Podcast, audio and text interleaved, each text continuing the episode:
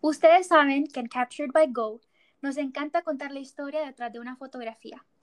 Les saluda Gina Orellana y estoy acompañada por nuestra invitada del día, Valentina Calix.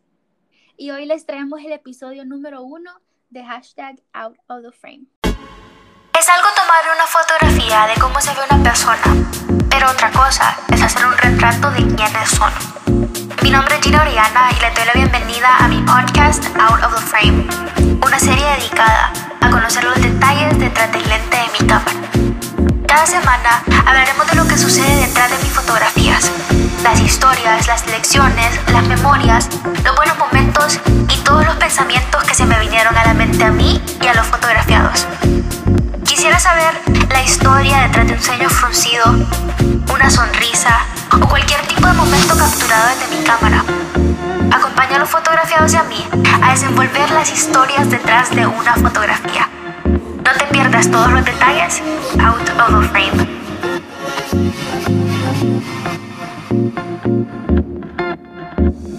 Valentina, es un gusto tenerte hoy como nuestra primera invitada en Out of the Frame.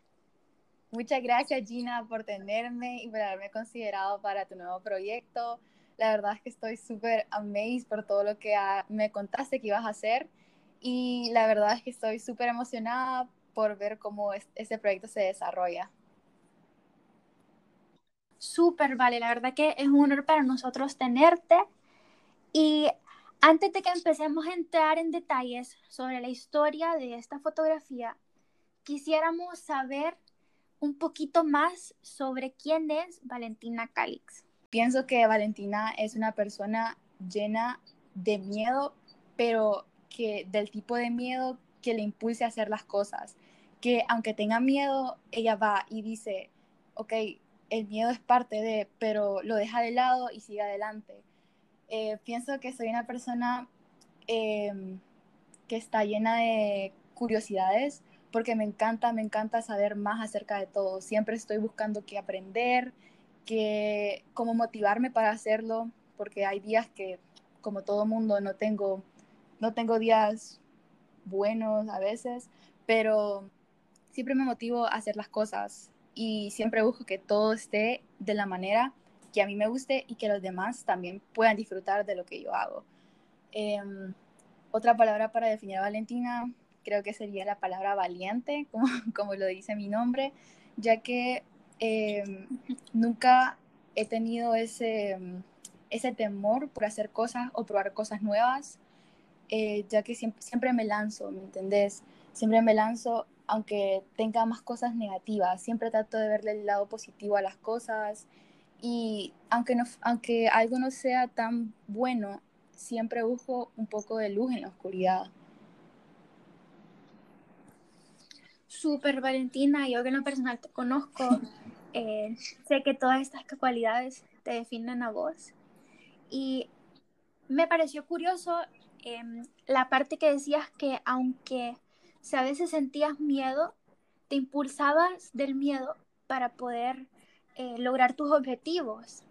Yo creo que eso me lleva a aterrizar un poco también con la fotografía de la cual venimos a, a hablar. Uh -huh. ¿Quisieras contarnos qué pasaba por tu cabeza eh, durante esta fotografía? Bueno, para, por si no lo han visto, ¿verdad? Eh, la fotografía está en el cover de este episodio y también la pueden encontrar en nuestro Instagram at Captured by Go. Es una fotografía donde Valentina está jugando voleibol. Y quisiéramos saber qué estaba pasando por tu cabeza eh, durante esta fotografía. ¿Sentías miedo? ¿Qué emoción pasaba por Valentina? Bueno, cuando me enseñaste la foto, me acuerdo después de ASCA, que esto fue en, en, el, en el torneo de ASCA de voleibol, yo me recuerdo ver esa foto y dije, wow, como era mi primer ASCA, fue mi primer ASCA, eh, yo sentía tantas emociones al mismo tiempo, como no te puedo explicar. Yo siempre añoré tener un ASCA, haber ganado un ASCA, digamos, aunque en este caso no lo ganamos. Pero me recuerdo que esa es una de las fotos que yo puedo verla y decir como, me acuerdo exactamente en el momento que estaba, ¿me entiendes? Todas las emociones, porque yo en ese momento eh, estaba en la banca. Y o sea, la verdad es que no me da pena decirlo, porque hay mucha gente que dice, ay, pucha, estás en la banca, pero la verdad es que estar en la banca me hacía sentir más parte del equipo porque sentía que estaba apoyando a mis compañeras, que les estaba gritando y me acuerdo que un montón de gente me decía, ay, pucha, Valen, si gritas, y yo como que, yo siempre decía como, este es mi mecanismo como de sacarme todo el estrés que tengo cargado, porque habían jugadas, digamos, que estaban tan como llenas de estrés que a mí me daban ganas hasta de meterme a la cancha y jugarla, ¿me entendés? Pero obvio no me dejaban. Pero si me preguntas exactamente qué me pasaba por la cabeza, creo que tenía un sentimiento de el más allá, como de ganar. No, o sea, todo el mundo dice como, ay, yo quiero ganar, pero yo en serio sentía las ganas y como la garra, como dicen, de ganar esa semifinal, porque estábamos en la semifinal. Y me acuerdo que ese fue el primer set. Y estábamos nerviosísimas porque hace dos, tres años creo, que el equipo de Chavas de Asca no llegaba a la final. Entonces decíamos como, no, este es nuestro chance de llegar a la final y hacer a nuestro coach orgullosa de nosotras, de como el equipo que hemos formado durante todo este año entrenando en la escuela. Porque él entrenó, o sea, vos sabes, vos que has estado en boli conmigo, eh, entrenar es muy difícil a formar un equipo de verdad. Entonces, no sabes cuánto nos costó acoplarnos a ese concepto porque no es, no es lo mismo jugar con un equipo que jugar en familia. Como yo te lo puedo confirmar, yo he estado en muchos equipos de voleibol y de tanto deportes y nunca había tenido una familia tan unida como la de voleibol. O sea, nos apoyábamos increíble en la cancha, eh, tanto con los problemas personales, incluso uno sabía que si una no iba por el balón, iba a la otra, y era una emoción increíble en, durante ese set. Eh, cuando veo esa foto también se me viene a la cabeza como, como mi postura que tengo no es una postura que está como... Eh, no, no, no, es una postura que dice como no, no quiero ganar, no, no tengo ganas de jugar, es una postura que tengo los brazos como ready for it como ready for it, como estoy dispuesta a abrirme a todo aquello que quiere venir hacia mí, ¿me entendés?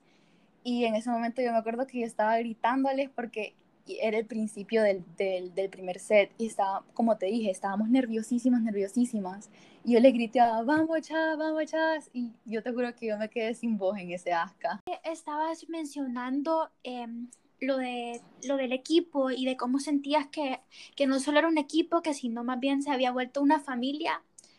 Em, en toda esta experiencia durante este ASCA en, en, en voleibol, has, ¿te han dado tal vez un consejo o unas palabras que se, han, te han quedado con vos eh, por el resto de tu vida? Sea eh, por, por, tu vida o, o, por vos como, como deportista. Eh, tal vez alguien de tu equipo, tus coaches.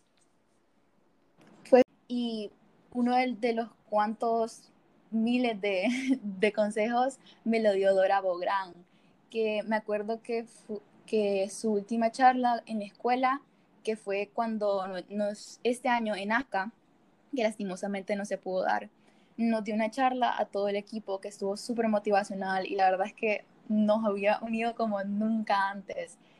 Eh, ella me escribió por WhatsApp y me dijo como que, bueno, mira que ya cancelaron todo, le conté que nos dejaron sin ASCA, nos dejaron sin nacionales y con la esperanza por el piso. Y ella me dijo como, bueno, no hay de otra, la próxima vez solo no dejes nada en la malla, como no, no te concentres en, ay, qué miedo, ay, ay, ay, siempre busca tu safe zone, como siempre busca asegurarla siempre busca animarte, aunque no haya sido un gran kill o un gran dig, como, ok, le pegaste fuerte, bravo, bravo, pero también la misma jugada se puede hacer con un toquecito ahí nomás enfrente de la malla, o sea, punto es punto. Y eso es lo que a mí la verdad me motiva un montón, porque mucha gente piensa que el voleibol es de pegar y de pegar y de pegar y de pegar en la cara al, al, adversario y de ser agresiva, pero vos puedes hacer un punto con un simple toque. Valentina, por si no saben, empezó un proyecto hace poco que se llama The Unmuted Word. Lo pronuncia bien, ¿verdad? The Unmuted sí, The Unmuted Word.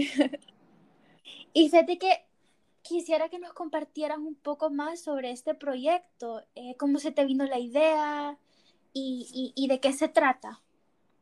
Pues fíjate que este proyecto fue out of the blue, como yo no tenía planeado esto jamás y fue durante, fue durante un día, la verdad que no estaba, no estaba exactamente pensando en hacer algo, solo estaba scrolling through my feed en Twitter, en Insta, en Snap y, o sea, más que todo en Twitter, pero me di cuenta de la cantidad de jóvenes de nuestra edad que unas opiniones que yo quedaba como, wow, como esto debería de ponerlo en un papel y publicarlo y darlo a conocer al mundo, escuchar tu voz, pero solo veía que se quedaban así como tweets en blanco con unos cuantos retweets, unos cuantos likes y tan siquiera algunos comentarios. Y me di cuenta que la gente no tenía este tipo de plataformas o, o no las tenían o las tenían y les daba miedo. Entonces, a partir de esto, yo dije como, porque las personas tienen miedo de querer expresar lo que sienten o lo que piensan. O sea, más que todo, eso debería ser lo más normal, vos sabes. Como la, la, literatura en general, los medios de expresión, se tratan de poner en palabras sobre lo que vos pensás. Vos más que todo sabes que te encanta leer, como vos decís, y la verdad, y poder relate con eso. Entonces, hablando con mi novio, yo le decía como que, mira, quiero hacer esto, pero la verdad es que estoy un poco insegura. Me dice, pero ¿por qué estás insegura si es algo que, que vos me lo has demostrado siempre? Pues siempre te gusta como, como dar a conocer tu voz, como que todos te escuchen y, y aunque, aunque mis ideas no sean tomadas en consideración, como me gusta que la gente escuche una nueva perspectiva, pues. Entonces, a partir de esto, yo dije como, no, yo, yo tengo que ser la que, la que de el que dirán, del, de que me van a juzgar, de que me van a señalar, y yo soy la que tengo que hacer este medio para que las personas puedan quitarse ese temor de querer expresar, pues, porque expresarse es una de las cosas más normales en todo el mundo. De hecho, la palabra es el primer medio de comunicación, es la base de todo, es la base de nuestro lenguaje, de nuestro método de expresar, de poner nuestros sentimientos en cualquier lugar. Yo dije como, ok, pero ¿por qué la gente le tiene tanto miedo al que dirán? Entonces me puse, me, me propuse a quitarme ese miedo que yo también tenía, por cierto, de que me señalaran, que me dijeran como, uy, no, tu blog no va a funcionar, o, ay, no, eso ya lo hicieron, o, o sea, vos no puedes, no puedes dejarte llevar por lo que la gente diga, si las, si las personas que te están diciendo esto no han pasado por algo similar. La verdad que es un proyecto que me súper encantó desde el momento que lo vi. Eh, como decías, hay tantas personas que buscan un método para, para expresarse y qué lindo que puedas eh, darles esta plataforma para que ellos lo hagan. Vale, fíjate que ahorita que estabas contándome todo eso, también em, me pasó por la mente lo que me estabas mencionando justo cuando estábamos empezando a hablar sobre todo lo de voleibol, ¿verdad? Ajá. Y retrocediendo un poquito a ese tema, llegando también otra vez a, lo de la fotografía, estabas contando de lo que te, de las palabras que te dio Dora Boran cuando les cancelaron Nacionales y ASCA. Sí. Y fíjate que acordándome de, ese tiempo también, por, eh, lo cancelaron por el coronavirus y, era muy peligroso em, tener este tipo de torneos, pero quisiera saber em, qué fue lo que pasó por tu mente cuando te diste cuenta que después de todo este esfuerzo ya no iban a poder tener el nacional y qué lección podrías decir que aprendiste de eso. Era increíble la cantidad de esfuerzo que habíamos puesto para que solo nos dijeran, no, queda cancelado.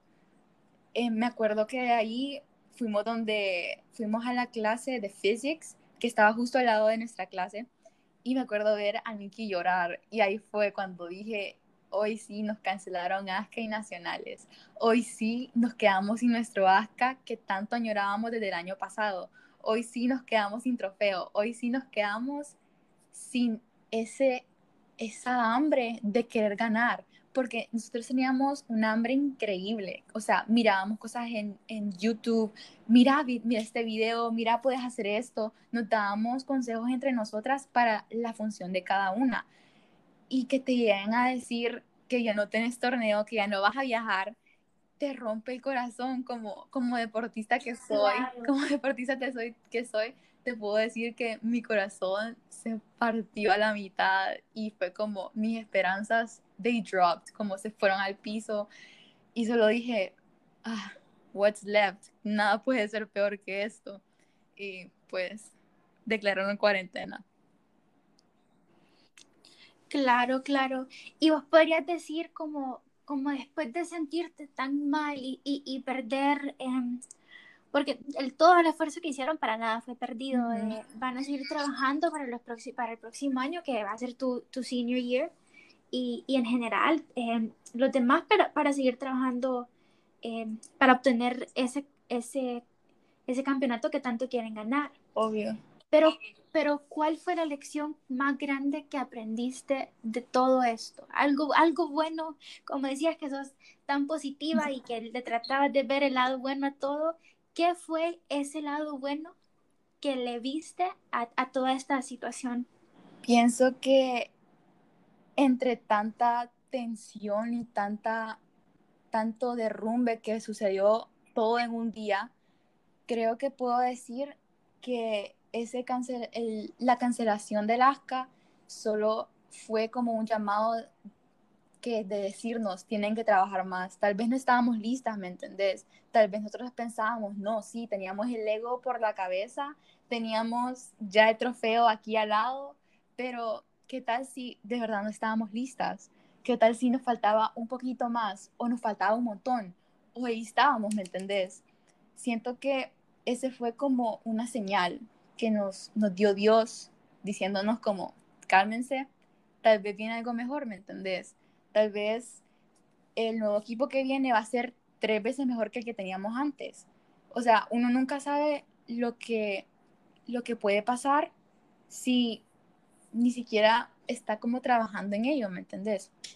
Claro, y que todo pasa por una razón también. Exacto. Aunque, aunque no lo sepamos y aunque aunque sea difícil a veces, pero todo pasa por una razón. Y a ti que, para terminar, quisiera pedirte dos cositas más. La primera, que nos contaras tu partido favorito de Alaska en el cual tomé esta foto. Em, tal vez eh, una experiencia o, un momento que, siempre vas a recordar de ese Alaska. Wow. Em, partido que definitivamente le puedes preguntar a cualquiera de, las integrantes de, de LASCA 2018 y te van a decir, 2019, perdón, y te van a decir la final. La final.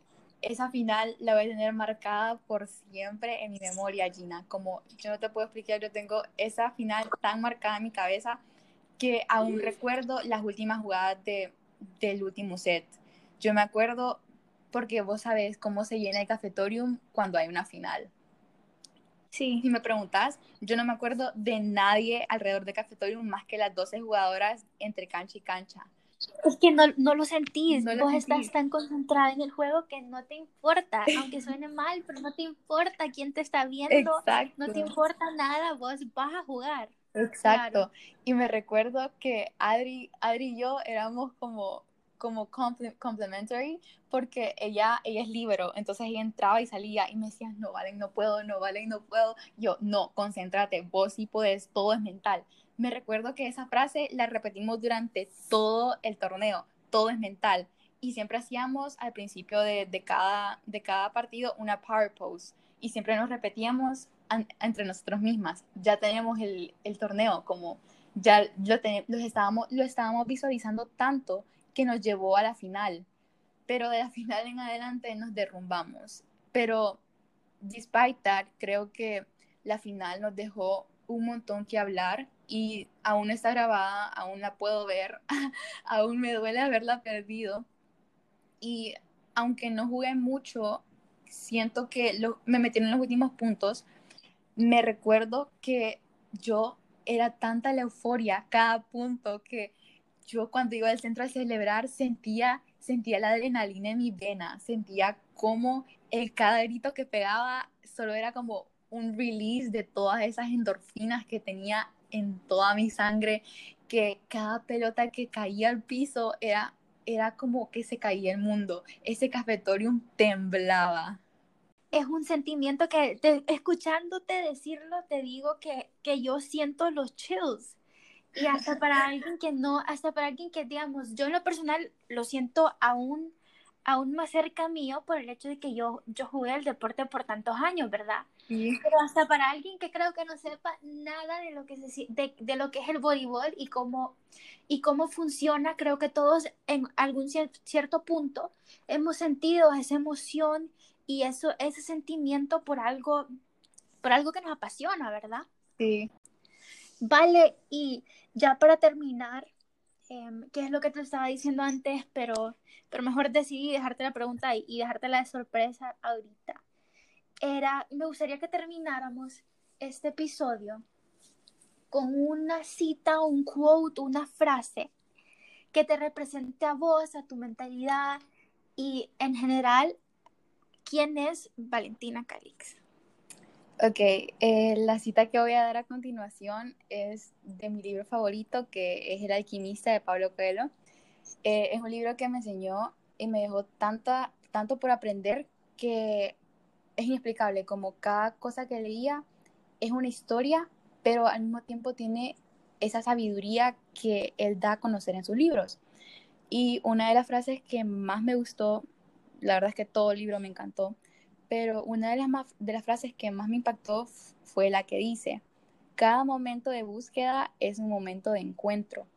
Como te decía, cuando nos cancelaron el ASCA, yo dije, ya, ya no hay nada que, ir que buscar, no hay nada que ver, no hay nada, se fue a la basura todo. Pero después de eso vino la cuarentena y pues ese encuentro con nosotros mismos, aparte de con nosotros mismos, es como darnos la oportunidad de mejorar tanto como individual como como equipo. Entonces, esa es una de las frases que lo puedo aplicar a cualquier cosa que esté pasando por un momento difícil, por ejemplo. Y solo digo, esto es solamente una nueva búsqueda para encontrar algo nuevo en mí, para encontrar algo nuevo en lo que está pasando, ¿me entendés? Wow, Está súper, súper lindo ese quote. La verdad que es un libro que voy a tener que poner en mi lista. Definitivamente. Porque, porque y que es súper lindo esa, esa como te, como te decía, esa mentalidad eh, de verle lo bueno y lo, y lo positivo a la, a la situación humana, ¿verdad? Súper lindo. Valentina, la verdad que ha sido increíble tenerte como nuestra primera invitada en nuestro podcast.